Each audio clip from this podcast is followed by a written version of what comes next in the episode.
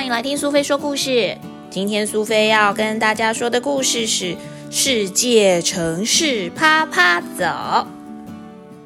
小朋友，你还记得吗？欧爸爸一家结束了上次的旅行，从东京接着下来要到哪里去呢？接着下来是要到第六站里约热内卢。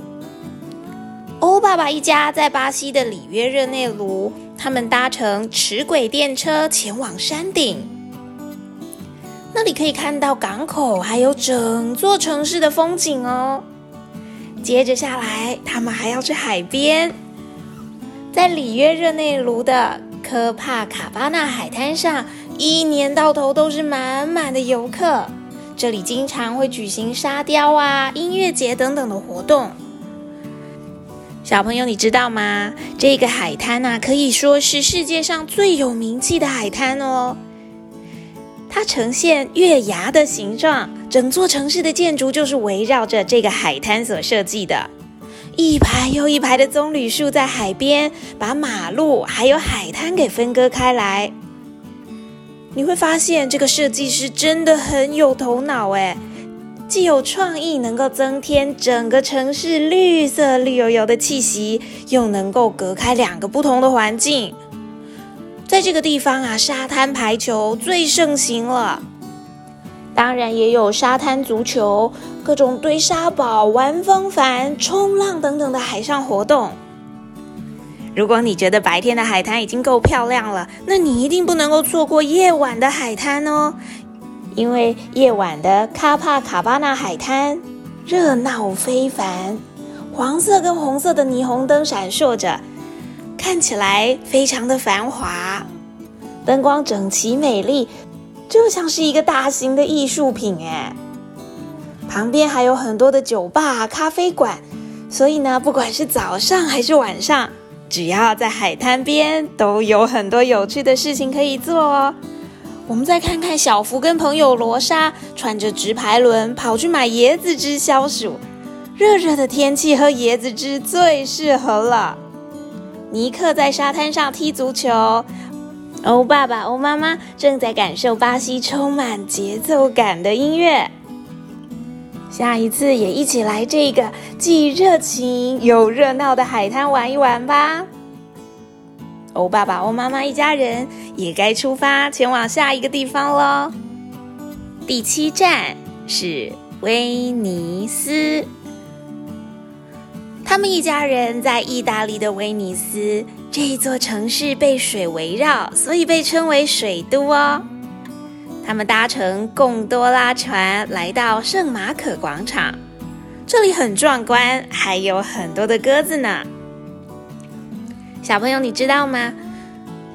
贡多拉船是意大利威尼斯最具代表性的一种传统的船，船的全身都会漆成黑色的，由一个船夫在船尾滑动。这么长一段时间以来，贡多拉是威尼斯境内最主要的交通工具之一。虽然现在的威尼斯人会用比较经济的水上巴士。在室内跟主要的水道，还有其他威尼斯的小岛，可是贡多拉船还是有很多人喜欢，于是便作为了旅游的用途。欧爸爸跟尼克的运气也太好了吧，竟然有机会在运河上面学习操纵贡多拉船。尼克一学就会了，真是太有天分。欧爸爸觉得他好棒哦。小福跟妈妈则选择走路探索这座城市。他们经过了很多的小桥，在迷宫般的街道里面四处闲逛，还试戴了船夫的帽子，开心的不得了呢。在水都威尼斯，因为大运河蜿蜒曲折，所以四处都有连接两块陆地的小桥，让水都威尼斯就像是一个又一个的小迷宫，非常有意思哦。过了一座桥，好像就到了另一个新的世界一样，到处都有新的东西可以探索。如果走累了，还可以搭乘贡多拉，在大运河上看看风景，你说是不是很惬意啊？但是时间也不早了，欧爸爸、欧妈妈一家人该往下一个城市移动了。下一站是第八站，伦敦。欧爸爸一家人抵达英国的伦敦，他们坐在双层巴士上层的最前面，这是游览这座城市的最佳位置。听听听，大笨钟正在报时，当当啊，八下，早上八点了，学生们也正赶着要去上学呢。伦敦有两千多年的历史，是英国的首都哦，它是一个非常有魅力的大都会。走在路上，随处可见保存了历史记忆的传统建筑。街坊巷弄中，传统跟现代的各种元素冲击在一起，形成了一种特殊的冲突感的美丽景观。下午三点了，小学生都放学了。欧爸爸跟尼克在街上散步，他们遇到了几个英国有名的人，哎。竟然是卓别林、哈利波特跟福尔摩斯，尼克简直不敢相信自己的眼睛。小福跟欧妈妈在公园里面休息，这是一座很大、很漂亮、充满了大树的公园。除了刚刚的大笨钟之外，伦敦还有很多有意思的景点，像是泰晤士河上的伦敦铁桥。还有大英博物馆等等，都是绝对不能够错过的地方哦。下次有机会也搭乘双层巴士在伦敦旅游吧。哦，该出发了。第九站是哪里呢？我们来到了亚洲，曼谷。他们坐着嘟嘟车在市区观光。嘟嘟车是一种三轮摩托车，行进的时候会发出嘟嘟嘟嘟嘟嘟嘟嘟的声音。哦，现在车子开到了玉佛寺的前面，门口的守护神像看起来有一点可怕。接着，他们要准备去市场了。哇，市场沿着泰国最大的河流昭披耶河一路展开。当地的人用船运送各式各样的货物，当然，观光客也可以搭船来游河。不同于水都威尼斯那样子充满浪漫的气息，曼谷的昭披耶河则是洋溢着生气跟活力。有卖椰子的，卖便当的，卖各种水果的，当然也少不了游客，熙来攘往的街道。另一头则是热热闹闹的水道，在曼谷的每一个角落，永远都有做不完的生意。欣欣向荣的热带城市曼谷，是一个永远不会无聊的地方。小福买了一条漂亮的项链，是用花编成的耶。泰国人很喜欢用花编成各式各样的项链或是花圈。尼克买了一个面具，要来吓欧妈妈。欧爸爸逛到了一个小吃摊，正要品尝美味的酸辣虾汤通阳贡。怕辣的小朋友可能不敢吃，但是爸爸妈妈绝对不能够错过美味的通阳贡，还有趴菜这两个传统的街边小吃。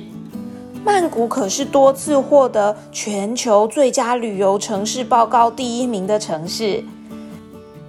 有创意夜市，有泰式按摩，有各式各样的皇宫、寺庙、水上人家跟美食，这样子的都市怎么能够错过呢？一起到曼谷玩一玩吧！欧爸爸跟欧妈妈一家人又要动身到下一站，第十站是纽约。他们在渡船上面看到一座手拿火炬的巨大雕像，那就是自由女神像。自由女神像位于纽约的自由岛，它代表着罗马神话当中的自主神。右手高举着火炬，左手的册子上写着美国独立宣言的签署日期，象征自由还有美国。如果你想要近距离的观赏自由女神像，那就搭乘渡轮登上自由岛吧。十一月的第四个礼拜四是美国的感恩节，这一天美国人会透过庆祝活动，感谢上天让当初从欧洲来到美洲的祖先有美好的收成。尼克跟小福跟着爸爸妈妈一起去观赏盛大的游行队伍。游行结束之后，他们去朋友阿姆斯壮家吃饭，餐桌上有烤火鸡、玉蜀黍跟南瓜派哟。纽约算是世界级的一线城市，每一次来都会有新东西跟新玩意儿。世界上最潮流、最流行的东西都会齐聚在这里。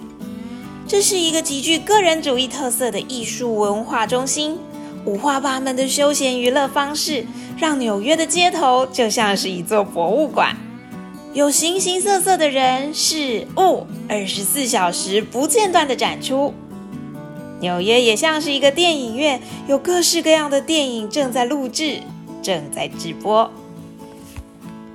如果有空，一定要到纽约来走一走哦。欧爸爸、欧妈妈的最后一站。环游世界一年之后，回到了法国的巴黎。他们在巴黎跟爷爷奶奶见面，准备一起庆祝圣诞节。你看，小狗旺旺也跑来找他们喽。夜色当中的巴黎铁塔是不是很美呢？夜晚的巴黎铁塔点上了灯，就像是巴黎最漂亮的装饰品。巴黎的夜晚到处灯火通明，是名副其实的光明之城。尼克跟爷爷一起去看百货公司的玩具橱窗。欧爸爸、欧妈妈赶在圣诞节之前把需要的东西都买好。小福跟奶奶观赏完圣母院大教堂前布置的耶稣诞生马槽。你知道吗？就在二零一九年，也就是去年，圣母院发生了重大的火灾。那个时候的圣母院正在进行修缮的工程，电线短路可能是引发火灾的原因。预计要花至少五年的时间才有办法重建这座大教堂。除了圣母院之外，巴黎有一条很有名的河，就是塞纳河。在塞纳河畔的游船夜游巴黎，这个灯火通明的光明之城。当你走在巴黎街头，每一眨眼都像能够捕捉一幅美丽的图画。就因为这是一座艺术感十足的城市，走着走着，好像自己也能变成艺术家一样。巴黎铁塔、凯旋门、罗浮宫，每一个景点都是万中选一的精彩之作。你准备好到花都巴黎来一场浪漫又时尚的旅行了吗？小朋友和欧爸爸、欧妈妈一家人结束了这个为期一年的环游世界之旅。你最喜欢的是哪一座城市呢？是莫斯科、马拉克什、伦敦，还是巴黎？或是离我们最近的东京跟曼谷，其实每一座城市都有它迷人的地方。等待这波疫情过去，就跟爸爸妈妈搭上飞机，一起来一趟令人难忘的旅行吧。